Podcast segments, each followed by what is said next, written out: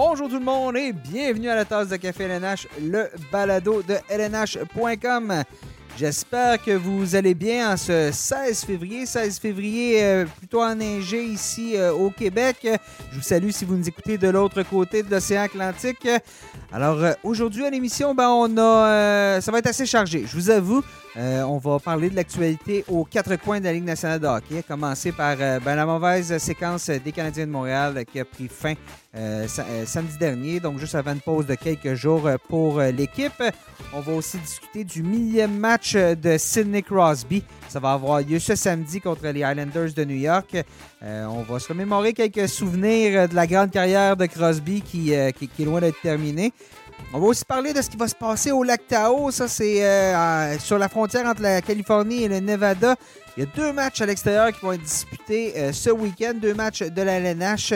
Euh, ça va être joué en pleine nature. Donc, c'est la toute première fois qu'on a un match de, la sorte. On ne sera pas dans un stade, mais vraiment là, au côté du lac Tahoe. Donc, ça va. J'ai vu des images, des photos. Ça va être assez spectaculaire. Et en deuxième portion d'émission, ben, on va s'entretenir avec le défenseur des Blackhawks de Chicago, Nicolas Baudin, euh, qui vient d'inscrire ses deux premiers buts dans la Ligue nationale de hockey récemment. Euh, en plus, ben, ça va bien pour les Blackhawks. Nicolas va nous raconter un peu comment ça se passe cette saison à Chicago. Mais tout d'abord, ben, écoutez, je vais vous dire, si vous nous écoutez par l'entremise euh, du site web lnh.com, puis vous êtes en déplacement, ben sachez qu'on est vraiment là, on est disponible sur toutes les plateformes euh, de balado. Vous pouvez écouter. Faites une recherche, la tasse de café LNH, vous allez nous trouver. On est sur Apple, Google, Deezer, Spotify, TuneIn. Donc, euh, juste une petite recherche, vous allez nous trouver. Abonnez-vous, comme ça, vous allez le savoir euh, chaque fois qu'on a un nouveau balado de disponible. Alors, bon, ben, on va s'y mettre tout de suite. On va se mettre à la tâche avec un menu aussi chargé.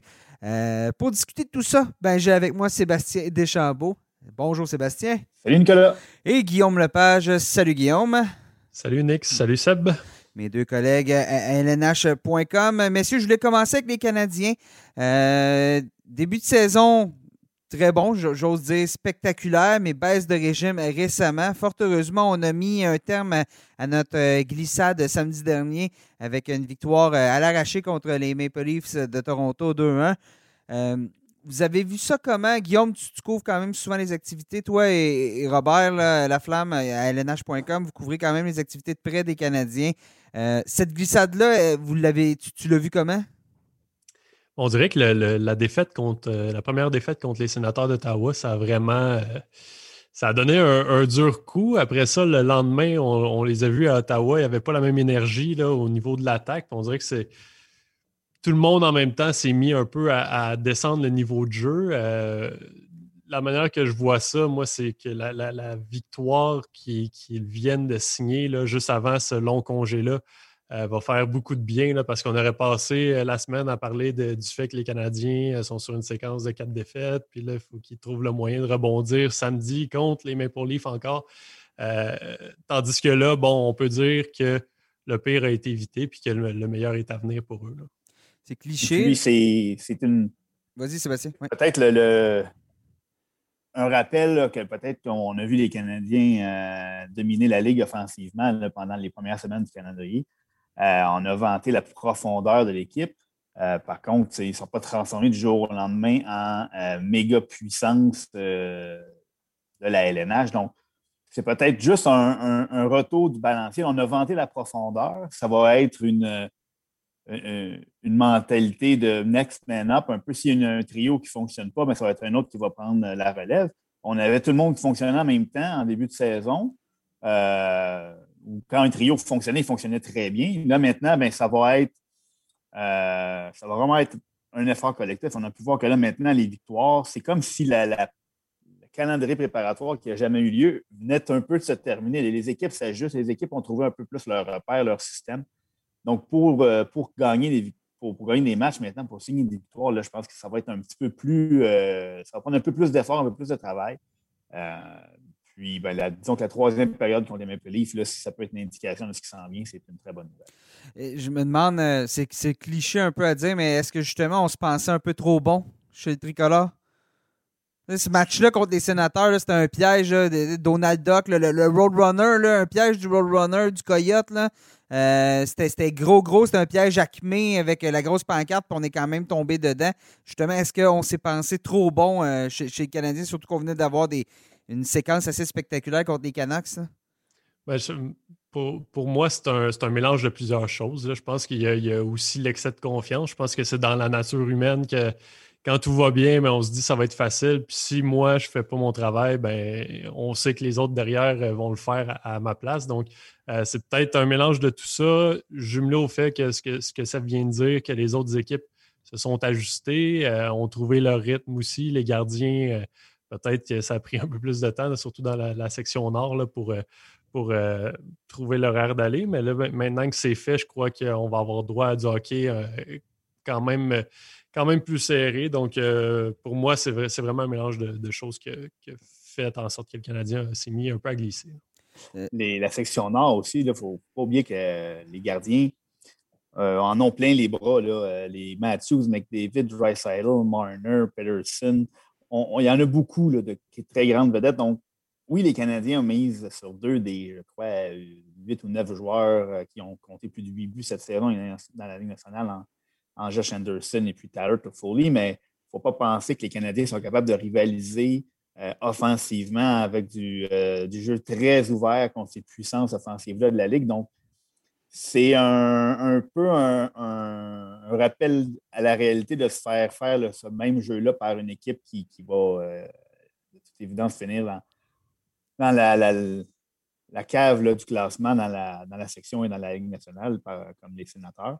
Euh, ça a peut-être un peu touché la confiance. On a vu au cours des matchs suivants qu'il n'y avait pas la même euh, certitude, la même, la même confiance sur la glace. Les, c'est comme s'il y avait une hésitation. je trouvais ah. qu'il y avait moins de créativité dans les jeux aussi. C'est, non seulement la confiance, mais on dirait qu'il n'y avait plus. Le même aplomb. Non, exactement. Moi, c'était surtout, défensivement que je voyais le.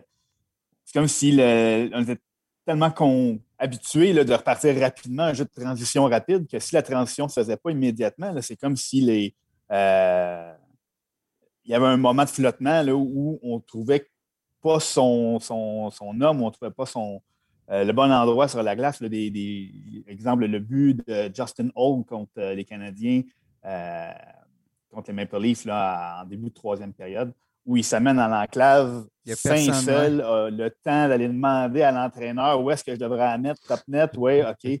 Puis il décochait un lancer que Carey Price n'avait aucune chance de stopper. Euh, donc, ça, c'est des genres de séquences qui se sont produites euh, plus régulièrement alors qu'on ne les voyait pas du tout euh, parce que les Canadiens ressortaient tellement rapidement de leur territoire qu'on n'avait pas besoin de se soucier de ça vraiment. Tantôt, Sébastien t'a parlé de, que chez Canadiens, ça serait, le next man up, puis bon, qui est une façon de dire que c'est le. S'il y en a un qui ne fait pas le travail, ça va être à l'autre de prendre la place. Puis je suis un petit peu en désaccord avec cette, logique-là. Quand, je pense Next Man Up, euh, je pense aux Penguins de Pittsburgh, par exemple, où on, perd euh, euh, Jake Genzel, ben c'est Brian Ross qui se lève, puis on perd un défenseur, c'est John Marino, puis on, rappelle Pierre-Jean-Jacques de la Ligue américaine, puis Pierre-Jean-Jacques deviennent tes meilleurs marqueurs. Il s'appelle Pierre-Olivier Joseph. Non, non. non, non, c'est pas ça que je voulais dire. Je parle, je parle sur plusieurs années. Là, je parle... Mais c'est ce qu'on a vu, c'est-à-dire des joueurs qui sortent de nulle part, puis qui, qui s'imposent soudainement, qui connaissent des bonnes séquences. Tandis que chez les Canadiens, euh, c'est des joueurs qui, sont tous établis, qui croient tous avoir droit à, plus de temps de glace. Puis là, on l'a vu, ben, samedi, on a retranché de la formation Thomas Tatar. Un geste quand même, euh, je vais dire, osé de la part de, Claude Julien parce que c'est un vétéran, c'est un joueur qui n'a euh, pas déçu depuis son arrivée à Montréal. votre interprétation, puis vous pensez que ça va avoir quoi comme effet, ce retranchement de Tatar? Bien, à la base, cette décision-là est rendue possible par l'excellente saison morte que, Bergevin, que Marc mm-hmm. Bergevin, directeur général, a connue.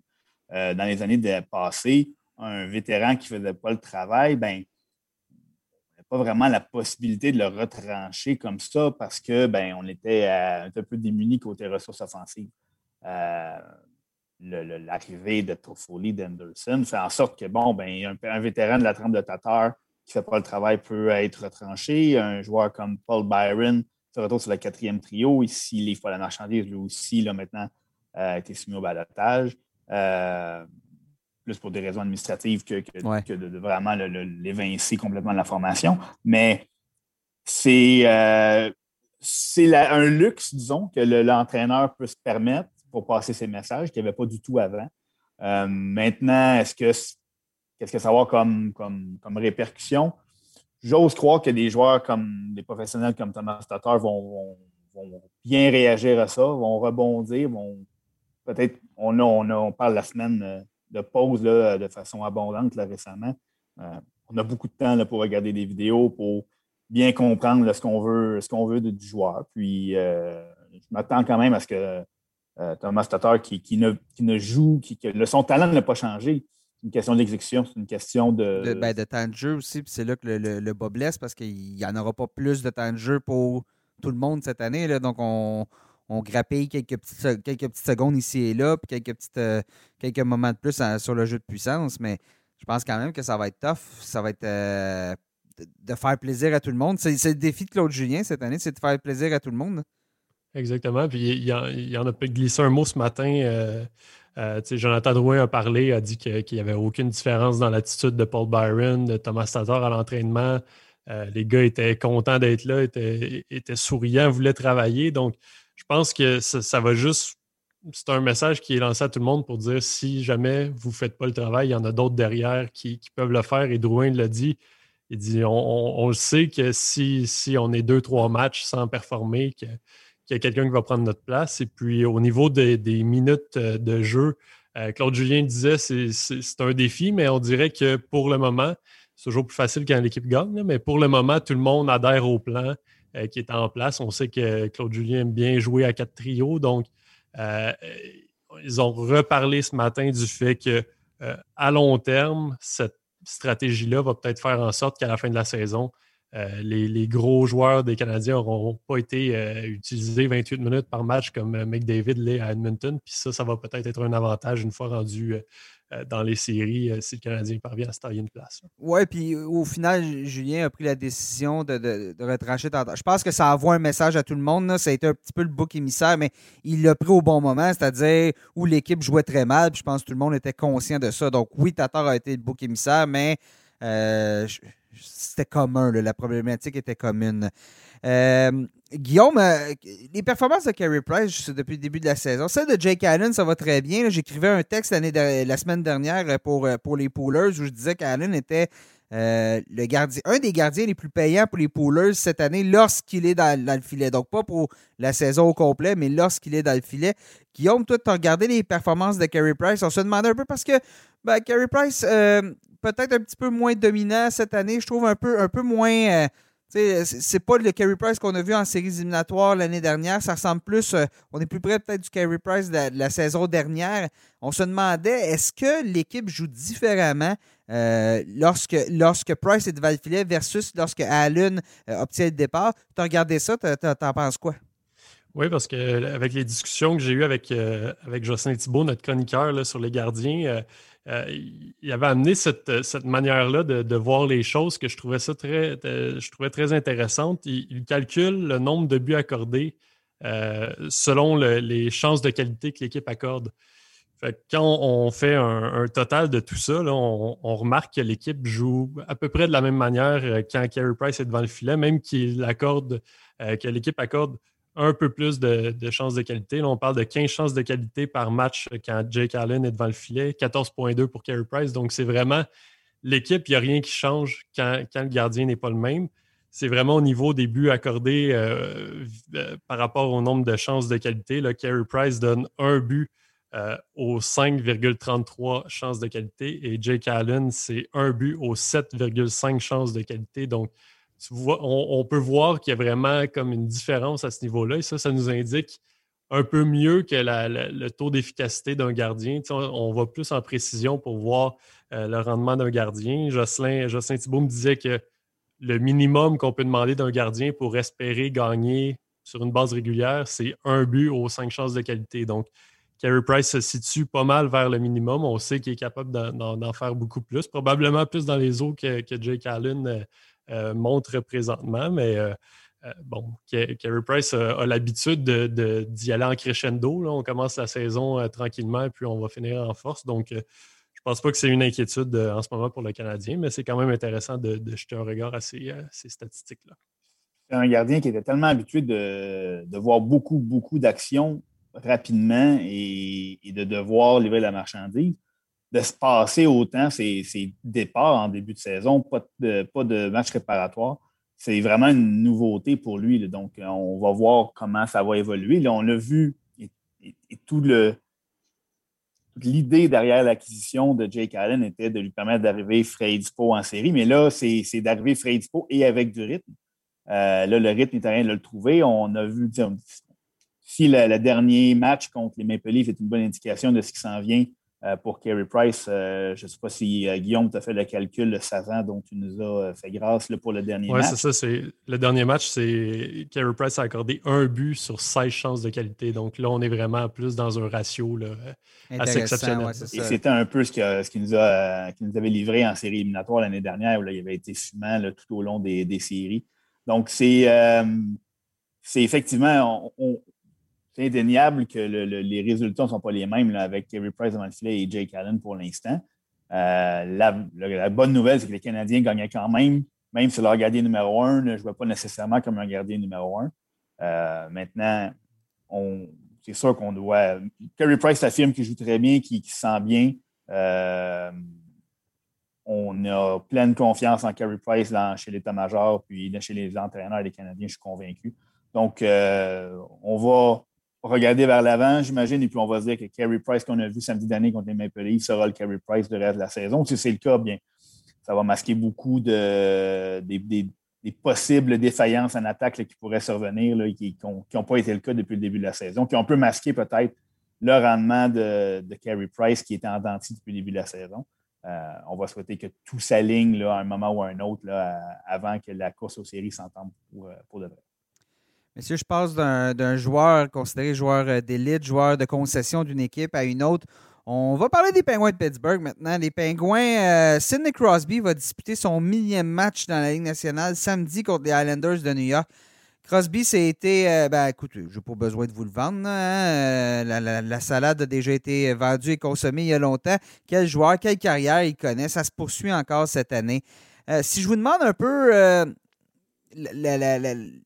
votre meilleur souvenir, un souvenir que vous avez de Nick Crosby, puis comment vous voyez la suite de sa carrière, comment ça va se poursuivre avec ce qui se passe présentement à Pittsburgh, vous en pensez quoi?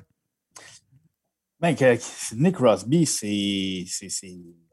On dirait qu'il est là depuis, depuis toujours. Ouais, hein, ça fait longtemps. depuis 15 ans là, à Rimouski, puis euh, ben, qu'on sait qu'il va jouer à Rimouski à 15-16 ans.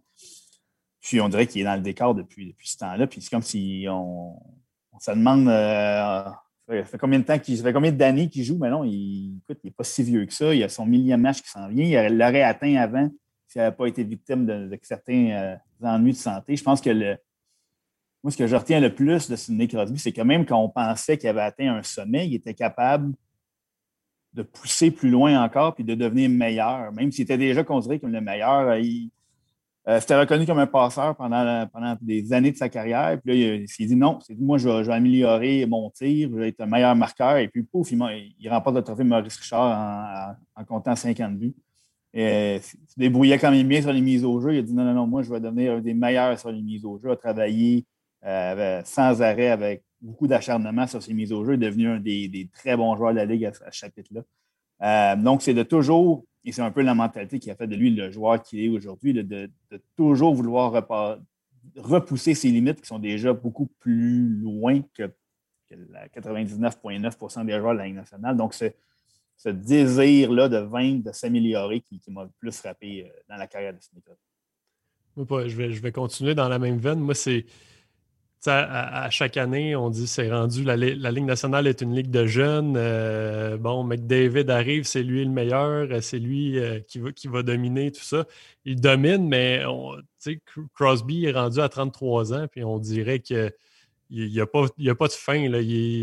on se demande c'est quand qui, va commencer à, à, à glisser plus sur la pente descendante. Pour moi, c'est ça qui est, qui est, le plus impressionnant qu'à 33 ans, ce soit encore le joueur qui rend les autres autour de lui meilleurs.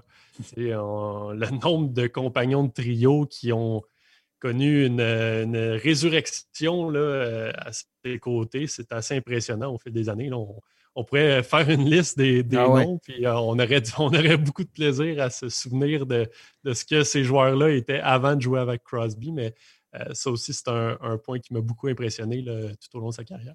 Puis c'est qu'il a tout le temps été sous les réflecteurs. Tu en as parlé, Sébastien. Il était sous les réflecteurs quand il jouait à Shattuck St. Mary's. Ensuite, dans le, dans le junior avec le Saguenay de Rimouski. Ensuite, la fameuse loterie après le, le, lockout qui avait fait bon que c'était la loterie Crosby. C'était pas le, premier choix, c'était la loterie Crosby. Arrive dans la Ligue nationale de hockey. Tout de suite, les, euh, les réflecteurs. Mario Lemieux revient au jeu à ce moment-là. Il était revenu même, au même moment. Donc là, euh, le mieux venait aider, mais c'était, tu n'avais pas plus thématique passation des pouvoirs, voici le flambeau que, que ce retour au jeu-là de, de le mieux.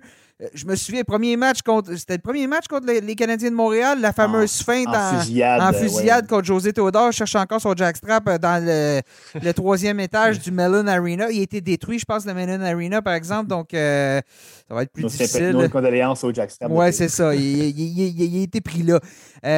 les Olympiques, le, fameux but, but, en or contre le Canada en 2010.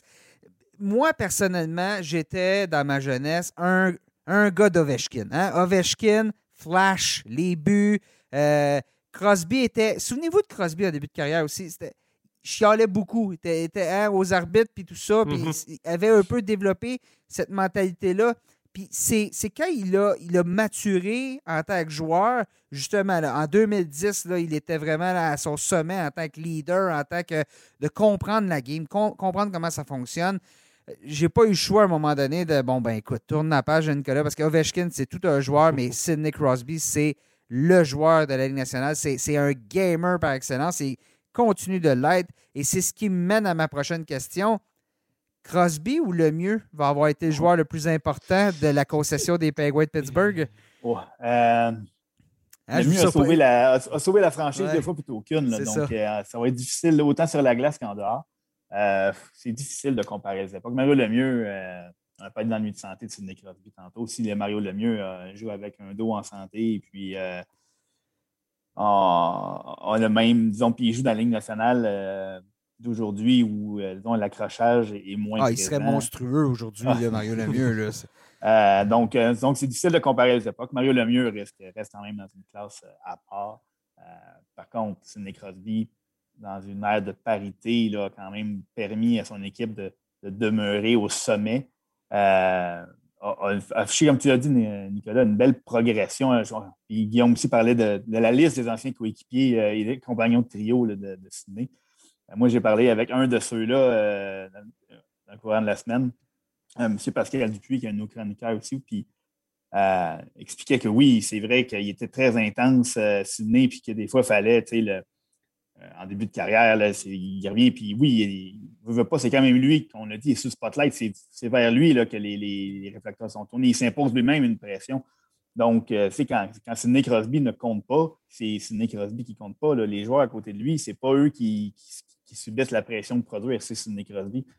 Euh, il y a eu des, beaucoup de vétérans, Bill Guérin, entre autres, qui a eu une grande ascendance sur, sur Sidney Crosby. Et, et Sidney dit des, des choses, à exemple, à ses compagnons de trio, de comprendre quand il aimait jouer avec un joueur comme avec Pascal Dupuis, par exemple, c'était passer ses messages en disant Écoute, euh, essaie pas de, jouer comme moi, parce que inévitablement, tu ne seras pas capable. Mais joue, joue comme toi, tu joues, joue toujours comme ça, puis moi, je vais m'organiser pour que ça fonctionne. Euh, et, il, se mettait lui-même une pression de produire et, et s'arrangeait, communiquait avec les joueurs autour de lui pour que ça fonctionne. C'est un joueur qui comprend tellement bien la game, qui a un, pas en avant de tout le monde.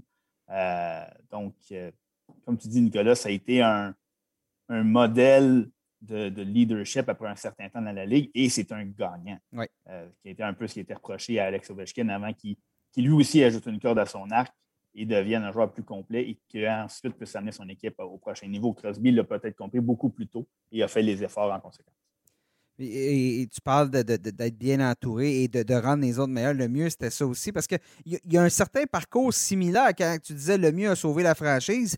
Euh, quand Mario Lemieux est arrivé dans les années 80, les Penguins de Pittsburgh euh, faire une mauvaise joke, mais ça volait pas haut. Et des pingouins, ça vole pas. mais, euh, mais justement, et, mais je me demande, est-ce que justement ce deuxième sauvetage de la, concession pour faire ce que c'est aujourd'hui les pingouins, une équipe respectée, euh, bien établie à Pittsburgh, une équipe qui est, qui, est au niveau des Steelers, puis au niveau ben, beaucoup plus haut que les Pirates, mais c'est parce que les Pirates sont vraiment pas bons. Mais euh, d'être justement à un niveau de crédibilité qu'on n'avait pas dans les années début 2000, lorsque ça vraiment. Je me demande si Mario Lemieux aurait réussi à sauver cette concession-là sans Crosby. Oh. Je pense que ça aurait été difficile quand même. Ça, prenait. Ça prenait du sang Écoute, ben, sur, la glace, ils n'auront pas été coéquipiers longtemps, mais pour cette concession-là qui est les Pingouins, c'est le one-two punch au, deuxième étage et sur la patinoire. Ce que le mieux n'avait mm. pas. Là. Il y avait Yaromir Yager comme allié, ce qui n'était pas mauvais, mais pour, vraiment amener cette concession-là à, être encore plus crédible, ça, prenait les deux pour réussir. Ben, c'est un, peu, un peu la dynamique qu'on a retrouvée avec, avec Evgeny Malkin aussi euh, quelques années plus tard. Pas au même niveau, euh, assurément, mais, mais vraiment d'avoir les. À un certain point, c'était deux des, des mm-hmm. trois, quatre meilleurs joueurs dans la Ligue nationale.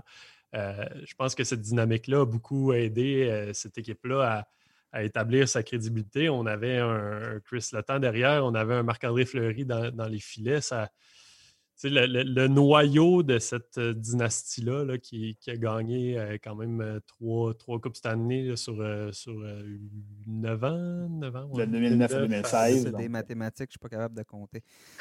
Ah, c'est ça, moi, aussi, j'ai besoin de 2009, à 2009 à 2016. on parle de... Oui, 2000 c'est ça. Mais Tout, ça pour dire que ouais, ce noyau-là, euh, vraiment, c'est un noyau qui, va marquer les esprits pour peut-être plus pour ma génération qui n'a pas vraiment connu. J'ai vu Mario le mieux, là, mais c'était dans, les dernières années de sa carrière, euh, à son retour et tout ça. Donc, euh, pour, pour, ma génération, les gens entre, entre 25 et 30 ans, disons, ça va être. Ça va être une grande génération, Ouais, je pense que les, le duo Crosby-Malkin, ça va, ça va être le, le, mieux Yager des, années, euh, des années 2000, Peut-être la différence, de dire est-ce que Crosby est-ce que Malkin aurait réussi à le faire sans, euh, sans Crosby? Je ne pense pas. Mm-hmm. Euh, mais est-ce que le mieux aurait réussi à le faire sans Yager? Peut-être que oui. Euh, ah, ben, des années 90, ça avait toute une équipe. Là. Je veux dire, oh, Ron Francis. Puis, Mark euh, Ron Francis. Euh, Rob Brown. Rob Brown, pour la seule et unique hein? année où il n'y a pas dit. on, parlait, on parlait de coéquipiers de Crosby qui ont, qui, ont, qui ont, connu des saisons incroyables parce qu'ils jouaient avec lui. Rob Brown, c'était un peu la même chose. Paul Coffey dans les belles années de carrière. Il, a une bonne défensive avec Sam Wilson, Larry Murphy. Non, on peut, on peut les nommer, mais non, écoutez, euh, Sidney Crosby, on, verra ce qui va s'en venir parce que quand même, avec les changements qui viennent de se faire au deuxième étage, l'arrivée de Brian Burke, Ron Extall, euh, il reste combien d'années à ce noyau-là à Pittsburgh pour connaître du succès? Ça se pourrait que dans deux, trois ans, cette équipe-là soit, vraiment dans les bas fonds de la nationale. On verra si Crosby va passer sa carrière euh, complète là. Le mieux l'a fait, mais c'était pas la même chose. Il y a des joueurs, Raymond Bourque, je pense à Raymond Bourque qui a vécu un peu parcours similaire. Ben, il n'a pas terminé sa carrière non plus. Mais il n'avait pas gagné non plus. Non, c'est ça, il n'avait pas euh, gagné. Donc, c'est ça. Donc, il, on, J'ose espérer, et je pense que Sidney Crosby va terminer sa carrière à Pittsburgh, mais je pense aussi que cette équipe-là, le jour où ça va, ça va casser, ben ça va être difficile de, donner une belle fin de carrière. Les, à partir de dans deux ans, les, trois, quatre années qui vont suivre, je pense que ça va être difficile pour les Penguins. On verra bien si Crosby euh, va, ben, va s'accrocher. Je pense que la, décision va lui revenir. Je pense qu'on ne va pas le chasser hors de Pittsburgh. On va lui demander possiblement est-ce que tu es prêt à venir épauler la prochaine génération parce qu'on fait le pont ou est-ce que tu préfères aller jouer les dernières années de ta carrière dans une équipe qui aspire au, grand honneur? Ben, je pense que les Pingouins, les Pingouins lui doivent cette question-là aussi, de, de, respecter son, choix parce que euh, il y a, visiblement, comme on a dit, il y a encore de l'excellent hockey dans, euh, dans ce bonhomme-là. Mais si on revient, euh, on va revenir au Canada, dans la section nord, je veux qu'on discute un peu des, des Maple Leafs de Toronto. Euh, très, très bon début de saison. Euh, c'est ce que j'allais dire jusqu'à hier, parce que, disons-le, on s'est fait jouer tout un tour contre les sénateurs d'Ottawa. On menait 5-1, on s'est fait remonter. On a perdu 6-5 euh, en, prolongation. Hein, on parlait, on disait tantôt, les Canadiens, on s'est peut-être pensé un petit peu trop bon là, à l'approche du match contre les sénateurs. Toronto, on dominait ce match-là jusqu'en fin de deuxième période. Puis là, on a on a vu le pied de l'accélérateur. Si vous pouvez aller voir le dernier but, le but de le, deuxième but des sénateurs, celui de Nick Paul, on a complètement abandonné le jeu. On a laissé Frederick Anderson tout seul. Et c'est ce qui a été le. il restait quelques secondes à la. 9 secondes, Oui, c'est ça, exactement. Quelques secondes à la deuxième période. Et, c'est ce qui a lancé les sénateurs, lancé cette, euh, cette remontée-là. Mais bon, si, euh, si on met ça derrière nous, le, match d'hier, il reste toujours bien que les Canadiens, euh, les Canadiens, excusez, les Maple Leafs euh, sont premiers de la section Nord. Présentement, on a une fiche de 11 victoires, 3 défaites, 2 défaites en prolongation. parmi les équipes de la Ligue, présentement, au, pourcentage de points, on est, on est quatrième, si je ne me trompe pas, quatrième ou cinquième dans ce coin-là. Bon, est-ce que c'est l'année des Maple Leafs? Est-ce qu'on peut se permettre d'y croire? Parce que, je veux dire, cette équipe-là, euh, joue, joue un petit peu plus. Euh, un petit peu plus rude cette année. On est un petit peu plus intense. On a été chercher des joueurs comme ça aussi pour bien entourer nos, gros morceaux. Puis à date, ça donne des beaux résultats. On est allé chercher surtout des, vétérans. On est allé chercher des joueurs qui avaient gagné, qui avaient, euh, du vécu. fait des bons bouts de chemin, des Joe Thornton, des Wayne Simmons. et ça ça a paru beaucoup en début de saison. Et euh, on a toujours tenté, là, on aurait été tenté, comme tu dis, la semaine dernière, on aurait eu la même discussion et là, on aurait dû annoncer l'année des Maple Leafs. On dirait qu'ils ont tout réglé les problèmes qu'ils avaient. Et là, contre les Canadiens samedi, perdent l'avance en troisième période. Contre les sénateurs, s'écrasent complètement en troisième période. Euh, c'est une tendance lourde là, à, Toronto depuis quelques années. Chaque fois qu'on pense qu'ils vont faire la prochaine, vont passer à la prochaine étape, que ce soit en série ou en fin de saison, on dirait qu'il y a toujours un petit quelque chose qui accroche.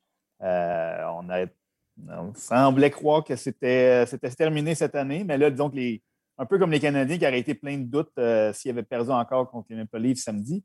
Euh, là, c'est autour des Maple Leafs d'être rempli de doutes un peu après avoir subi deux défaites comme ça, alors qu'on avait les devants, dont une contre les sénateurs d'Ottawa, qui, qui, sont une équipe qui ne vont pas jamais abandonner. Euh, qui vont donner du fil à retordre aux équipes qui vont les prendre à la légère. Je, vais, je vais lancer des fleurs aux sénateurs. Là, oui, hier, on a donné cinq buts, mais jusqu'à tout récemment, on jouait mieux défensivement. Euh, il y a des choses qui se sont placées aussi à Ottawa. Écoute, euh, ça n'a pas marché avec Cédric Paquette, on, l'a échangé. Galchenyuk, ça n'a pas marché, on l'a échangé. Il y, a des, y a des petits. Braden Coburn, ça a fait la même chose. Donc là, visiblement, là, DJ Smith n'a pas l'intention d'attendre trop longtemps avant de donner des chances à, à ces jeunes. Puis ça joue, comme je dis, défensivement, ce club-là joue, un peu mieux. Mais pour revenir à, Toronto, là, ma question à moi, puis justement, tu l'as dit, c'est une tendance qui est lourde à, Toronto, de nommer les entraîneurs euh, Randy Carlisle, Mike Babcock, et là, c'est Sheldon Keefe. Euh, cette tendance lourde-là, Sheldon Keefe, il n'a jamais vraiment fait face dans la Ligue nationale de hockey parce que c'est un entraîneur de. c'est sa première équipe dans la Ligue nationale, Sheldon Keefe. Euh, comment comment est-ce qu'on peut parvenir à justement à à passer au prochain. Tantôt, on parlait d'Alexander Ovechkin, c'était la même chose hein, pour les Capitals. À l'époque, on frappait souvent le mur, le mur des Pingouins. Comment on fait pour amener cette équipe-là au prochain niveau? Ben, moi, je pense que l'accent est beaucoup mis euh, sur le jeu plus complet chez les Maple Leafs. Pas plus tard que la semaine dernière, quand ils sont venus jouer euh, au Centre Bell, euh, j'ai écrit un texte justement pour dire à quel point le, l'aspect défensif, c'était devenu une priorité pour cette équipe-là qui est reconnue comme une équipe euh, largement offensive depuis plusieurs années. Euh, Sheldon Keefe avait illustré ça en disant euh, Austin Matthews était sur une séquence de neuf matchs, je crois, avec un but, huit matchs. Huit matchs avec un but, je pense, oui. Oui, c'est ça. Puis à la fin du match, il y a eu la rondelle à, sa propre ligne bleue. Puis plutôt que d'essayer de, de, tirer puis d'avoir euh, de, poursuivre sa séquence. Il avait fait une, passe à Zach Hyman qui avait euh, marqué dans un but désert pour euh, assurer la victoire. Et ça, ça avait comme illustré l'engagement des joueurs envers le jeu défensif. Et à ce moment-là, si je ne me trompe pas, je crois que les Maple Leafs étaient dans le, top 7 de la ligue pour, au niveau des buts accordés par match. Donc, c'était pas mauvais. On a glissé un peu avec la défaite de 6-5 hier. Euh, mais je crois que le, mot d'ordre vraiment chez l'équipe, c'est le changement de culture, l'engagement vers le jeu défensif. Donc, ça, c'est déjà en marche. Maintenant, est-ce que Sheldon Keefe va réussir là où euh, ses prédécesseurs ont échoué? Ça, c'est une bonne question. Mais on a des vétérans, comme ça disait, qui, peuvent justement aider à, ramener ce message-là sur la table puis faire en sorte que les, les jeunes, ils accordent une, importance assez, assez particulière. Oui, parce que je veux dire, ce message-là, on le martèle depuis des années. Là. Ça n'a mm. jamais réussi à rentrer. Là. Mais ça prend des, une maturité de la part des joueurs qui doivent le mettre mm-hmm. en, application. Puis surtout, on a déjà parlé d'équipes, l'exemple des Highlanders ou des Stars qui n'ont pas autant de munitions offensives. Que si on veut gagner, bien, ça prend absolument ce système défensif-là à toute épreuve. Les Maple Leafs et leurs joueurs vedettes savent très bien qu'ils sont capables, eux autres, de gagner des 8 à 7 et des 7 à 6. C'est comme ça qu'il faut jouer. Mm-hmm. Par contre, ils comprennent euh, par la force des choses que ce n'est pas viable comme, comme, comme stratégie. Donc, je pense qu'il y a des joueurs comme Austin Matthews et Mitch Marner. On a vu, on voit Mitch Marner en série bloqué euh, tir après tir. Euh, et, c'est des joueurs qui sont dévoués à la cause et qui ne sont pas nécessairement euh, omnibulés par leurs statistiques individuelles. je pense que c'est bien assimilé, c'est renforcé par les vétérans qu'on est allés chercher. Reste que défensivement, ben, on on a ça va passer, c'est leur tendon d'Achille, c'est là qu'on notre talon d'Achille, c'est là qu'on va. Euh, ça va être make or break. dans le fond, on a ajouté encore des bons petits vétérans, des TJ Brody, des Zach Bogosian, mais est-ce que ça va être suffisant pour amener cette équipe-là au prochain niveau? Le temps va nous dire. Je me pose la question, est-ce que dans une saison comme cette année où, les Maple Leafs vont voir tout le temps les mêmes équipes, ça va faciliter l'apprentissage parce que quand, la prochaine fois qu'ils vont voir les sénateurs d'Ottawa, il n'y a pas six buts qui vont rentrer. on s'entend là-dessus. Ils ont deux duels cette semaine encore. Bon, ben voilà, tu sais, je, me sens très mal pour ce qui s'en vient, pour la suite des choses pour les sénateurs. Ça va. Euh, tu veux pas être le gardien euh, pour le pourcentage d'arrêt dans les, dans les prochains jours. Mais justement, ça se pourrait-tu que parce qu'on voit tout le temps les mêmes clubs, on va apprendre plus rapidement, le message va rentrer plus rapidement que tu fais une gaffe contre les sénateurs, puis ensuite tu t'en vas jouer contre les Sharks de San Jose, puis ensuite contre les Coyotes de l'Arizona, par exemple? Moi, je pense que ça ne peut pas nuire euh, au niveau de l'acquisition de, du système de jeu adverse. C'est certain que euh, ça va devenir, vers la fin de l'année, j'ai l'impression que ça va devenir plus une, partie d'échec qu'autre chose, là, ces, ces duels-là dans chaque section, parce qu'on va bien connaître l'adversaire, on va connaître son système de jeu en avantage numérique, en désavantage numérique, etc. Donc, ça peut pas, ça peut pas leur, nuire d'avoir ce bagage-là. Maintenant, c'est juste c'est le déclic mental de se dire on est on est l'équipe, on est une équipe qui est capable de jouer euh, n'importe quel style de jeu, puis on est capable de, tenir notre bout défensivement contre d'autres équipes. On n'est pas obligé de toujours jouer des matchs de, de 6-5, de 7-4 et tout ça. Euh, c'est ce qu'il disait la semaine dernière. Peut-être que là, ils ont simplement trébuché hier contre les sénateurs. Euh, maintenant, ça va être de voir comment ils vont répondre à ça. Toutes les équipes vont vous dire euh, Ah, c'est bon d'avoir l'adversité, c'est bien de raconter l'adversité. Marc Bergerin en a glissé un mot là, dans son point de presse hier, comme quoi il disait la dernière équipe qui n'a pas rencontré l'adversité en saison régulière, c'est le Lightning de Tampa Bay, puis ils sont fait balayer en arrivant en série par les Blue Jackets de Columbus qui avaient eu à piocher toute la saison pour se rendre où ils étaient. Euh, donc, de devoir trouver des solutions en cours de route, tous les entraîneurs vont dire c'est une bonne chose. Euh, et cette année, plus que n'importe quelle autre année, de trouver, euh, on a parlé de Sheldon Keefe tantôt, le fait qu'on rencontre souvent la même équipe, souvent d'affilée. on salue ici les, Blues et les Coyotes qui s'affrontent, je pense, sept fois de suite. c'est le rôle de l'entraîneur et l'équipe d'entraîneur au complet va, prendre encore plus d'importance parce que là, on c'est pas comme on a un système de jeu, on va le, tweaker pour cette équipe-là. Tu l'adaptes légèrement selon l'adversaire. Là, c'est écoute, on peut jouer trois, quatre matchs contre le même adversaire, mais écoute, de match en match, on ajuste, on apporte des ajustements, on, trouve la faille dans le système de jeu adverse, on corrige les failles dans notre, propre système de jeu. Euh, ben, justement, hier, le, match entre les Blues et les Coyotes, ça n'a pas, pas, fini 1-0. Oui, c'est rendu au septième match, on voit que les, deux, les deux équipes on, savent comment euh, neutraliser l'autre. Euh. Non, ça va être, euh, ça va être un, quelque chose à surveiller. L'adaptation, comme là, on a parlé, les, deux équipes, les sénateurs et puis les, les Maple Leafs se sont rencontrés hier et se rencontrent encore demain et après-demain. Donc, on va, sûrement avoir quelques ajustements et c'est pour ça qu'on paye les entraîneurs aussi. Oui, exactement. Messieurs, je vous amène sur euh, la côte ouest, parler de ce qui s'en vient euh, en fin de semaine pour la Ligue nationale de hockey. Deux matchs à l'extérieur euh, au Lac Tahoe. C'est situé sur la frontière entre la Californie et le Nevada. la patinoire, bon, désolé, Pierre-Édouard Bellemare qui croyait que le match allait jouer sur le lac. Non, Pierre-Édouard, ça va être sur une patinoire qui est construite tout juste à côté du lac. Là, là imaginez, là, euh, on met une patinoire, j'ai goût de dire, dans le Vieux-Port, directement à côté de l'eau, dans le Vieux-Port à Montréal, mais on est, j'ai vu les images, ça va être spectaculaire comme vue. C'est la patinoire, c'est le lac en arrière. Euh, il y a de la neige là-bas. Ben là, il y a de la neige partout aux États-Unis, semble-t-il, cette semaine. Texas, euh, ça skie au Texas présentement. Euh, mais les images vont. Ça va être, ça va être beau. C'est ce que la Ligue nationale a décidé de faire pour. Ben, avec la pandémie puis tout ça, ben, avoir un petit, un petit quelque chose d'extra. Comme vous dites, on, on, voit souvent les mêmes équipes. Donc, si on peut avoir quelque chose de différent. Samedi, c'est les Golden Knights de Vegas on va jouer à domicile, dans le fond, parce que on, est, on est, la, la patinoire est du côté du Nevada. Donc, ils vont accueillir l'Avalanche du Colorado. Ces deux équipes-là se voient euh, quatre fois de suite. Il y a eu un match hier, mais bon, on en a trois autres à venir. Et dimanche, c'est les Flyers de Philadelphie contre les Bruins de Boston. Donc, deux matchs à l'extérieur. C'est. Euh, j'ai vraiment hâte de voir ce qu'ils savaient parce que les Golden Knights jouent du hockey incroyable. On est en train de revoir nos joueurs aussi. Chez Theodore revient, euh, revient au jeu. De leur côté, euh, l'Avalanche, on a eu quelques blessés dernièrement, on a été arrêtés. Euh, c'est un match qui cette séquence de match-là est vraiment importante pour, euh, pour l'Avalanche et pour les Golden Knights parce que si on perd nos quatre matchs, ben, ça va être la différence entre terminer premier et terminer troisième probablement dans la section. Exactement. Je regardais le classement hier après avoir parlé avec, avec Jonathan Marchessault justement du match de samedi.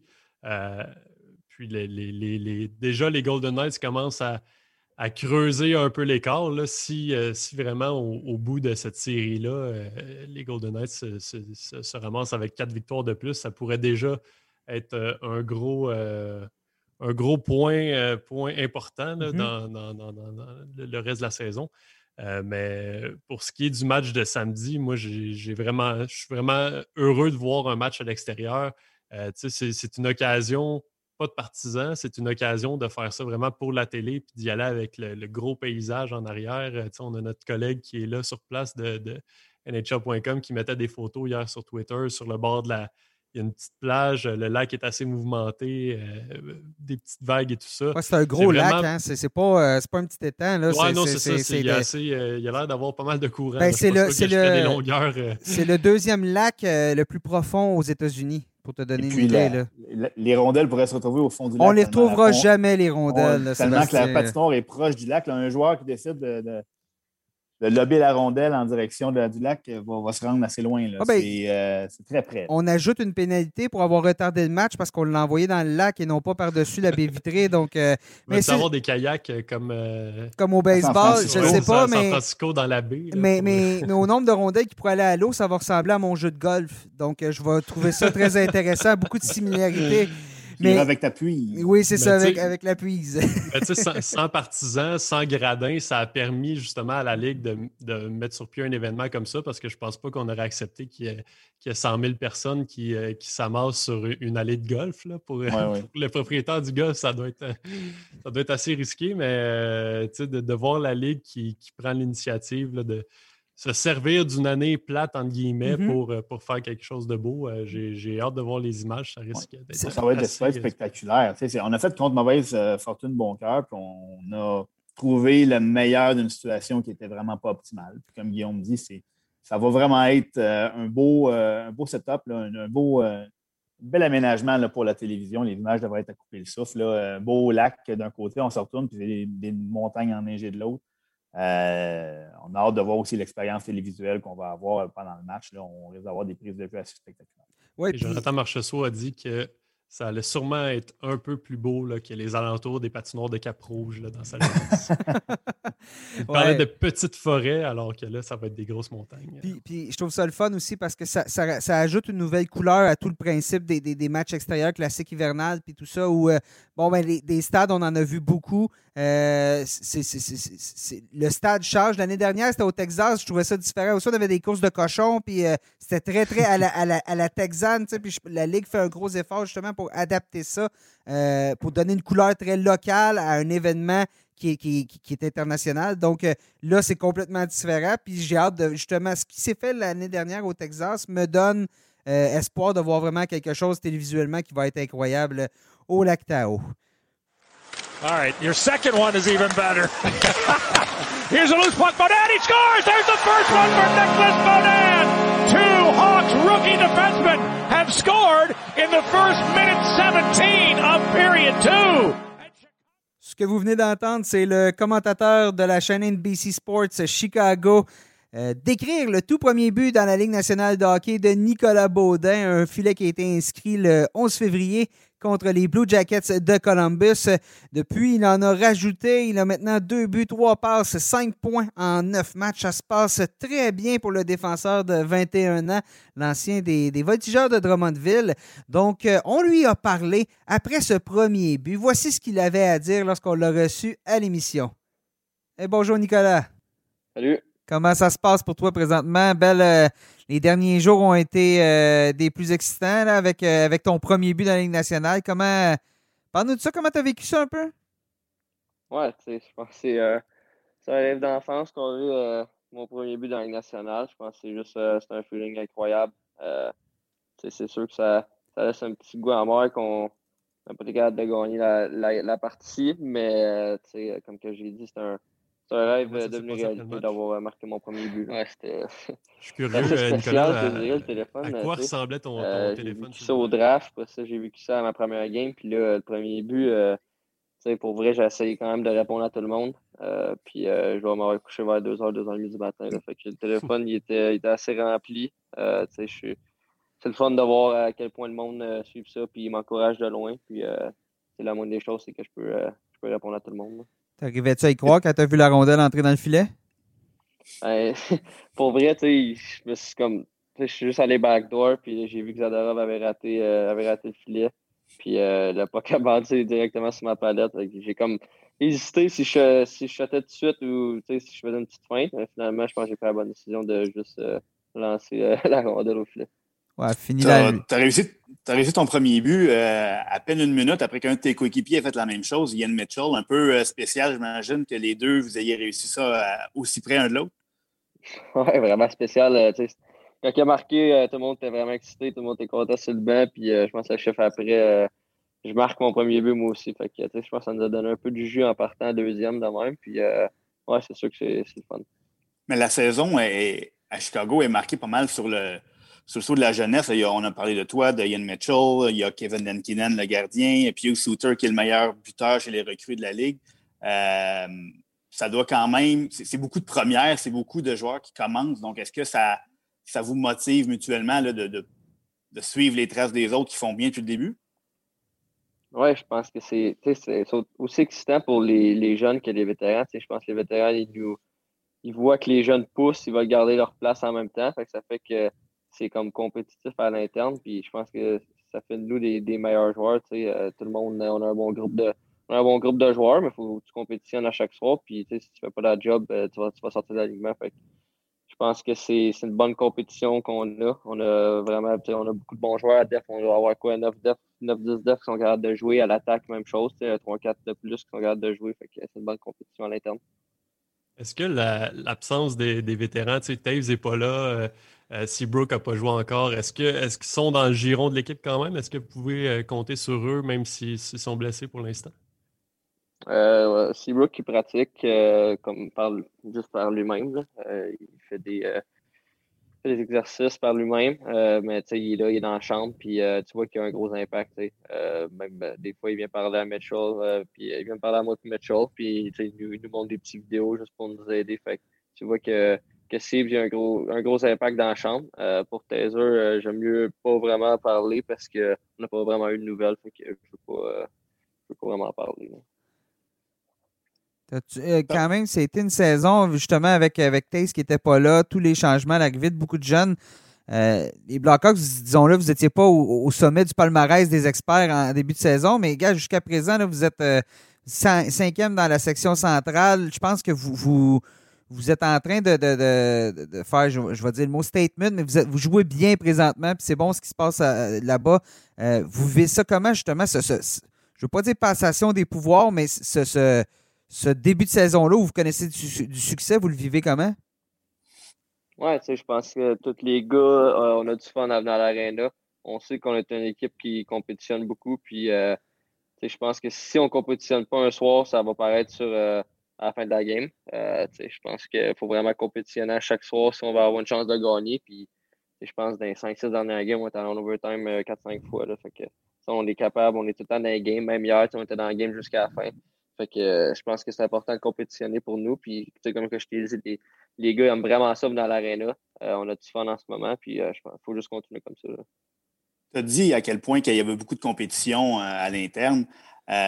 Tu as commencé la saison sur l'escouade de réserve, le, fameux Taxi Squad. Le fait qu'il y ait cette, cette, escouade-là qui, fait que les joueurs restent avec l'équipe, pratiquent avec l'équipe, comment on, se sent savoir qu'on est beaucoup plus proche de la Ligue nationale, mettons, que si on était dans la Ligue américaine, mais que même quand on est dans la Ligue nationale, on est quand même proche d'être dans les, squads de réserve. Comment, comment on explique ça, ce sentiment-là, d'être aussi encore plus proche de son rêve, mais encore plus proche de, sortir de l'alignement? Oui, c'est comme tu dis, c'est vraiment spécial. Tu sais, es comme es sur le taxi squad, puis tu es, là, là, tu pratiques les gars chaque jour, ben c'est juste quand, il y a une game, toi, tu t'en vas à, à l'arène de pratique à la place d'aller au United Center, puis, puis tu pratiques, puis à un moment donné, tu as le call, puis je pense qu'il faut juste que tu prennes ta chance. Mais c'est vraiment spécial parce que quand tu es dans, dans, l'alignement, tu peux pas être sur le taxi squad parce que tu le sais comment c'est, puis quand tu es sur le taxi squad, ben, c'est sûr que tu veux monter parce que tu vois qu'il y a des gars qui montent puis euh, qui font la job. Je pense qu'il faut juste que tu prennes ça jour le jour, euh, que tu, tu, tu fasses la job quand, quand, quand c'est le temps. C'est comment la, compétition sur, l'escouade de réserve? Parce que je veux dire, vous ne jouez pas de match, vous ne pratiquez pas. comment tu fais pour te prouver puis pour, pour montrer que c'est toi qui mérites le, rappel quand, il y a un besoin? C'est assez spécial, le squad de réserve. Euh, on est peut-être, euh, je pense qu'on a le droit à 6 gars, je ne me trompe pas, puis on a un gardien. Mm-hmm. on est 5 patineurs, puis euh, tu veux, veux pas, je vais dire le mot, tu te fais baguer assez souvent. tu, c'est pas quelque chose qui est le fun, mais c'est quelque chose que tu as besoin. Je pense que c'est quelque chose que, surtout quand tu es jeune, euh, comme on, nous, on a des jeunes sur le Taxi Squad, puis euh, tu travailles sur des, petites affaires, tu travailles euh, surtout sur, ben, pour les défenseurs, tu travailles sur le D-zone, avoir des stops, juste travailler sur des choses que tu ne travailles pas régulièrement. Puis je pense que tous les gars sont dans le même bateau, tout le monde veut faire la, la bonne chose, alors on, on, se parle, puis on essaie de s'entraider. Quand tu regardes l'année dernière, tu as été, été rappelé euh, tout juste avant la pandémie. Tu as joué, tu as vécu ton rêve, ah, puis, ça s'est arrêté brusquement alors que tu étais dans, la Ligue nationale. Tu as, vécu ça comment, justement, de, voir, de, voir tout ça s'arrêter d'un seul coup? Ben, je te dirais que j'ai quand même j'ai été chanceux de jouer une game parce que dans la Ligue américaine, euh, on se mentirait pas, j'ai pas une grosse saison. Euh, avant Noël, je pense que je n'étais pas, pas moi-même. Euh, puis après Noël, oui, je jouais mieux. Euh, j'ai un call-up. Euh, je pense que j'ai joué une bonne game, mais c'est sûr, quand tu joues une game, tu, quand tu goûtes à la nationale, tu ne peux plus redescendre. Tu ne veux, plus, veux plus que ça arrête, juste que ça continue de, de vivre ton rêve. C'est sûr que ça a été un petit peu difficile, mais en même temps, j'ai vraiment été content de pouvoir jouer une partie et de me, prouver un petit peu. Sens-tu que ça t'a aidé pour cette année? Tu sens-tu déjà que tu étais un joueur différent lorsque tu t'es amené au camp d'entraînement cette année? Ah oui, juste connaître le, coaching staff, euh, l'organisation, connaître tous les gars, juste se sentir plus à sa place euh, quand tu arrives c'est ma deuxième année pro. Je pense que je me sens juste plus à ma place. Puis euh, j'ai pas peur de faire des jeux, j'ai pas peur de parler aux gars, puis euh, j'ai pas peur de prendre ma place. je pense que c'est ça la plus grosse, la plus grosse différence. Donc, depuis le début de la saison, tu as joué euh, sept matchs. Tu es utilisé pendant 14 minutes, mais euh, tes responsabilités augmentent de match en match. Comment tu l'évalues ton début de saison jusqu'à maintenant? Oui, je pense que j'ai un bon début de saison. Euh, c'est surtout, des fois, je repense souvent à mes années juniors parce que junior, tu penses que tu joues bien défensivement, puis tu, offensivement, des fois, tu, vas avoir 3-4 points un soir, tu vas avoir un night off defensively. Puis je pense que l'important, c'est de savoir quand comme jumper offensivement, puis quand comme rester en arrière. C'est la plus grosse affaire. Puis c'est comme ça que le, coach va te faire confiance. Fait pour moi, je vais vraiment match en match. Puis euh, j'essaie d'être vraiment solide défensivement de jumper offensivement. Mais quand j'ai une chance aussi, c'est ce qui m'a amené à être un show de première ronde dans le national, mon offensive. Fait qu'il faut pas que, faut que, je, que je sois capable quand même de, de faire des choses offensivement. C'est vraiment de jauger là, quand, quand c'est le moment de t'avancer qui est le plus, le plus gros défi? Oui, je pense que c'est ça le plus, qui est le plus difficile. des fois, euh, tu veux faire un jeu, puis là, à la dernière seconde, tu dis, OK, je vais, garder ça simple finalement. Euh, c'est toutes des petites affaires comme ça. Euh, quand il reste, mettons, tu mènes 3-1, il reste 3 minutes en, deuxième période ou quelque chose comme ça, tu il va plus dans la simplicité, mais quand tu perds par un but, c'est là que tu pousses un peu plus. Fait c'est des affaires que j'ai que d'apprendre. puis je pense que c'est juste bon pour moi. Tu parlais de, de confiance de l'entraîneur tantôt. Jeremy Colleton, il y, a, eu plusieurs euh, bons mots à ton égard depuis le début de la saison. Euh, il donne du temps d'avantage numérique. Euh, est-ce que, selon toi, de, savoir que l'entraîneur a confiance en toi et qu'il est prêt à te mettre dans, différentes situations, est-ce que ça rend un peu l'adaptation plus facile pour toi?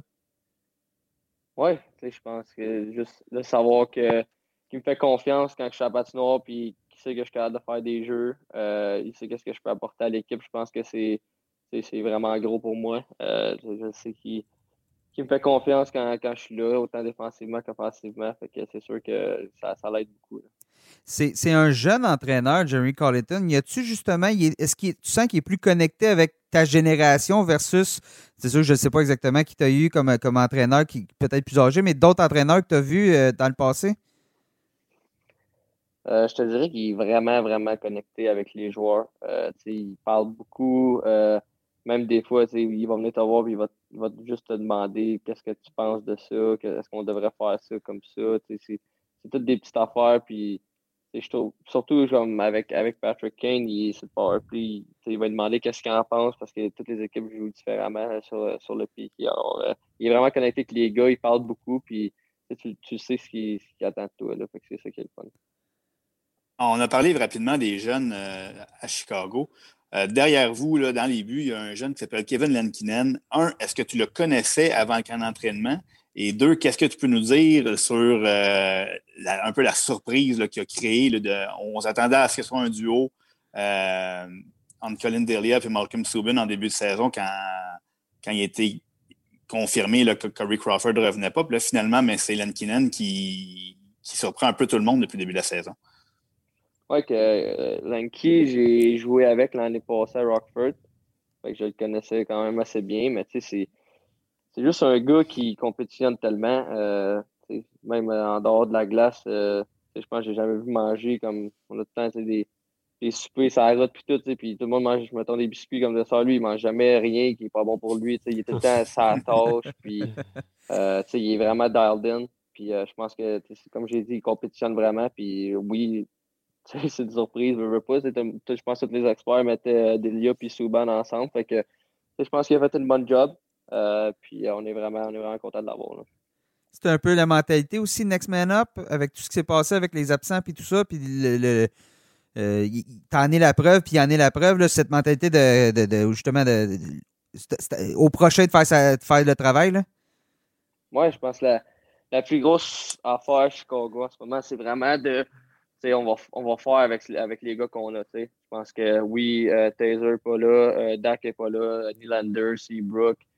Euh, c'est tous des, des, gros morceaux qui manquent, mais il faut, faut, que tu continues, faut tu continues à vivre, puis il faut que tu, tu fasses affaire avec, avec les gars qu'on a. Puis je pense que pas, euh, les gars en ce moment font une bonne job. il faut juste continuer dans cette voie-là. Nicolas, je, je, sais que tu as une, une, belle relation avec, avec Pierre-Olivier Joseph. les deux vous vivez pas mal la même chose au même moment en ce moment. Euh, est-ce que vous êtes, euh, vous êtes encore constamment en contact? Est-ce que euh, vous, vous parlez de ce que vous vivez chacun de votre côté? Comment, comment ça se passe entre vous deux? ouais, je pense souvent à PO. c'est juste pendant, l'été, on s'entraîne ensemble, puis on joue souvent au golf. C'est vraiment le fun.